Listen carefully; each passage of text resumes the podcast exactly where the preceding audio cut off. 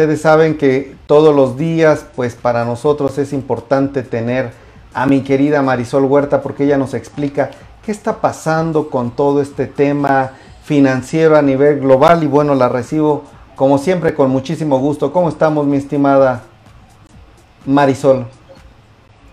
¿Qué tal, Miguel? Muy bien, muy bien. Estamos este, muy bien iniciando la semana. Todo, todo perfecto. Oye, pues bienvenida, amiga. Tuvimos ahí, ya vimos algunas noticias de Biden y también de eh, todo este tema que trae con China. Y bueno, adelante con el reporte. Sí, bueno, mira, pues comentarte que el día de los mercados cerraron, eh, finalizaron de forma negativa. Eh, la verdad es que lo que se observó fue una toma de utilidades. La semana pasada alcanzaron niveles máximos.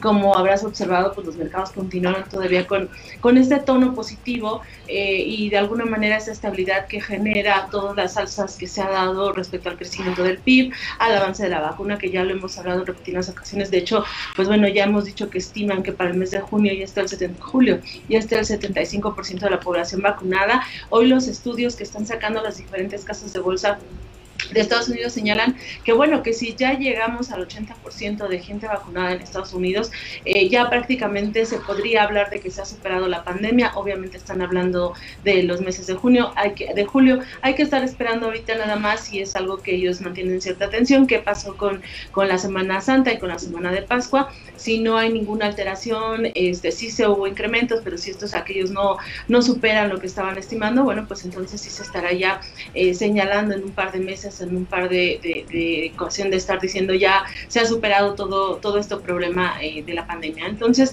pues bueno, la semana pasada los mercados alcanzaron niveles máximos, el día de hoy están cerrando de forma negativa. También los inversionistas quisieron guardar un poco de cautela, como te señalé, ya estamos en la temporada de reportes. Esta semana prácticamente las empresas de bancos van a dar a conocer sus cifras, esto va a ser el miércoles, se están esperando el reporte de JP Morgan, de Citi, en fin, todos estos bancos en la Unión Americana, el consenso del mercado para el sector bancario es positivo. Se espera que generen utilidades, crecimientos en utilidades arriba del 67%. O sea, este es uno de los sectores que más espera un mejor desempeño.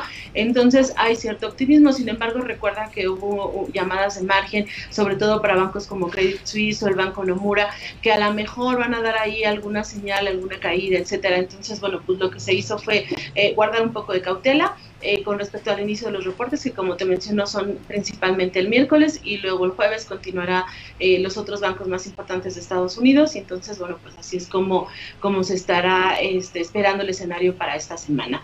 Y luego, eh, bueno, con, bajo este entorno, también algunas noticias de corporativos, por ejemplo, en el caso de Tesla, la verdad es que la acción el día de hoy repuntó de forma positiva porque también hubo algunas corredurías, unos, algunas cosas de bolsa que le subieron la recomendación a compra dado el buen nivel en baterías que está presentando. Entonces, esto también motivó de alguna manera que hubiera más apetito eh, por esta compañía. Y por otro lado, también se está señalando que Uber presentó un mejor desempeño. Uber lo que está señalando desde la semana pasada dijo que iba a estar apoyando a los choferes, eh, les iba a estar dando de acuerdo al número de viajes que hicieran, les iba en Estados Unidos, no sé si eso eh, se, se pueda también señalar en México, pero bueno, en Estados Unidos, dependiendo de cierto número, les iban a estar dando un incentivo. Eh, creo que pues les dan, este, no sé, 100 dólares o, una tarifa por determinado número de viajes. Esto con el fin de motivar, porque con la pandemia, pues la verdad es que Uber sufrió mucho, el precio de la acción cayó demasiado porque la gente pues no salía o no salíamos. Eh, entonces, este, pues ellos vieron una gran afectación en este servicio y ahorita que se está reactivando la economía, ellos señalan que, bueno, pues estarían tratando de motivar a los choferes porque pues también los choferes ya tampoco querían estar este, exponiéndose y bueno, el mes pasado ya notó un ligero incremento en el uso de, del vehículo, en, el uso de la aplicación de Uber, de un 9%, pero definitivamente pues trae de un mes a otro, pero si lo comparamos en términos anuales trae caídas bastante fuertes. Em, y bueno, para el caso de México, el día de hoy el mercado accionario también finalizó eh, pues contagiado un poco del entorno internacional en terreno negativo, la bolsa se fue a la baja, también estamos en la misma, a la espera de reportes de las empresas La verdad es que en México el inicio se va a ver hasta la siguiente semana, eh, prácticamente el próximo lunes que van a estar las empresas del grupo Alfa y también pues los inversionistas empiezan a descontar cómo, cómo vendrían las, las emisoras en términos de, de cómo es el primer trimestre y nuevamente a dar su visión de cómo esperan que estaría esté finalizando el año. Entonces, pues esto sería lo más relevante. Para el tipo de cambio, perdón, finalmente, este trae un ligero retroceso, 20.12, aquí vemos un tipo de cambio bastante estable, em, con, con, un ligero retroceso. Eh, recuerda que se había presionado mucho por el escenario internacional, la presión en bonos y la expectativa de que eh, temas como la inflación pudieran estar incrementando las tasas de interés. Entonces, eh, ahorita el escenario se encuentra tranquilo y es por esa razón que también vemos de cierta estabilidad en la moneda. Y ese sería el comentario de mercados de esta semana, Miguel. No sé si tengas alguna pregunta. Sí, me llama mucho la atención, amiga, esto que dijiste al inicio de Estados Unidos. O sea, a, ver si lo entendí bien, ya con el 80% de la población en Estados Unidos vacunada, me imagino con la segunda dosis, ¿verdad? Así se podría declarar que se pues la pandemia ya se superó.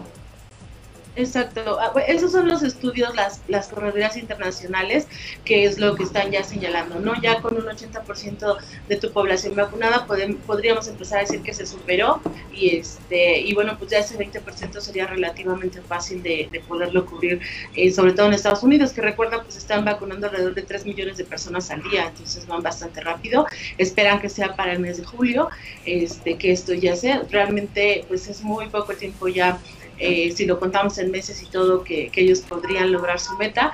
Y sí, eso es lo que se está señalando. Obviamente ven los riesgos o los, o los peros, los peros es bueno, o sea, estamos estimando esto si la tendencia continúa de la misma manera, pero sí en estas dos semanas eh, por Semana Santa y por Pascua, eh, que la gente salió muchísimo, que hubo nuevamente se vuelven a incrementar los casos, cuestiones de este tipo, nos estaría frenando la expectativa. Pero por lo pronto, pues esa es la señal que están mandando, ¿no? Que, que como van las cosas y con la tendencia que traemos en las últimas semanas de vacunación, eh, estaría ya prácticamente el 80% para, para esos meses.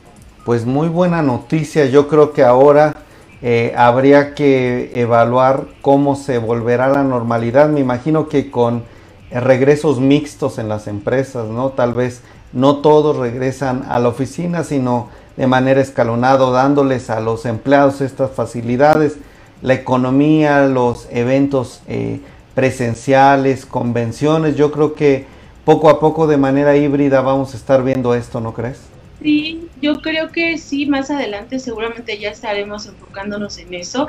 Eh, lo que sí sé es que muchos corporativos readecuaron sus oficinas, aprovecharon como este tiempo y parece ser que ahorita muchas oficinas solamente van a ser para que llegues y permanezcas un corto tiempo. Hay salas, o sea, hasta donde estaba leyendo la, de, sobre todo las empresas que, que tienen oficinas, es que estaban haciendo este cambio en donde tú vas a tener que hacer un apartado de una sala para trabajar, ir dos o tres horas y para que tus demás compañeros también puedan así hacerlo, que se limpien las áreas de trabajo eh, y bueno, sería de alguna manera mixto, sí, muy pocos están considerando hasta el momento, este, sobre todo aquellos eh, áreas que se pueden trabajar desde casa, es regresar a, oficinas. Pero bueno, pues eso no se ha dicho, vamos a ver más adelante justo cómo serían los planes para, sobre todo para el regreso de oficinas. En el caso de las escuelas, pues sí, también ahí tienen que definir como otro tipo de esquemas de, de cómo estarías eh, habilitando y bueno, pues hasta donde sé también sería esquemas, esquemas mixtos, no estaría regresando toda la población estudiantil, eh, una, una parte y bueno, pues ahí ya están trabajando ellos, pero sí ya se está hablando de eso definitivamente. Pues muchas gracias. Eh, últimamente has traído muy buenas noticias a mí. Creo que ya estamos viendo la luz al final del túnel, ¿verdad? Pasamos de las trágicas a las no tan trágicas y ahora con buenas noticias. Qué bueno. Pues muchas gracias, mi querida. sobre todo, eso es lo más importante. Exacto. Pues gracias, Marisol Huerta, analista senior del Banco Veo por Más. Un abrazo, que tengas buen día, querida Marisol. Igualmente, hasta luego.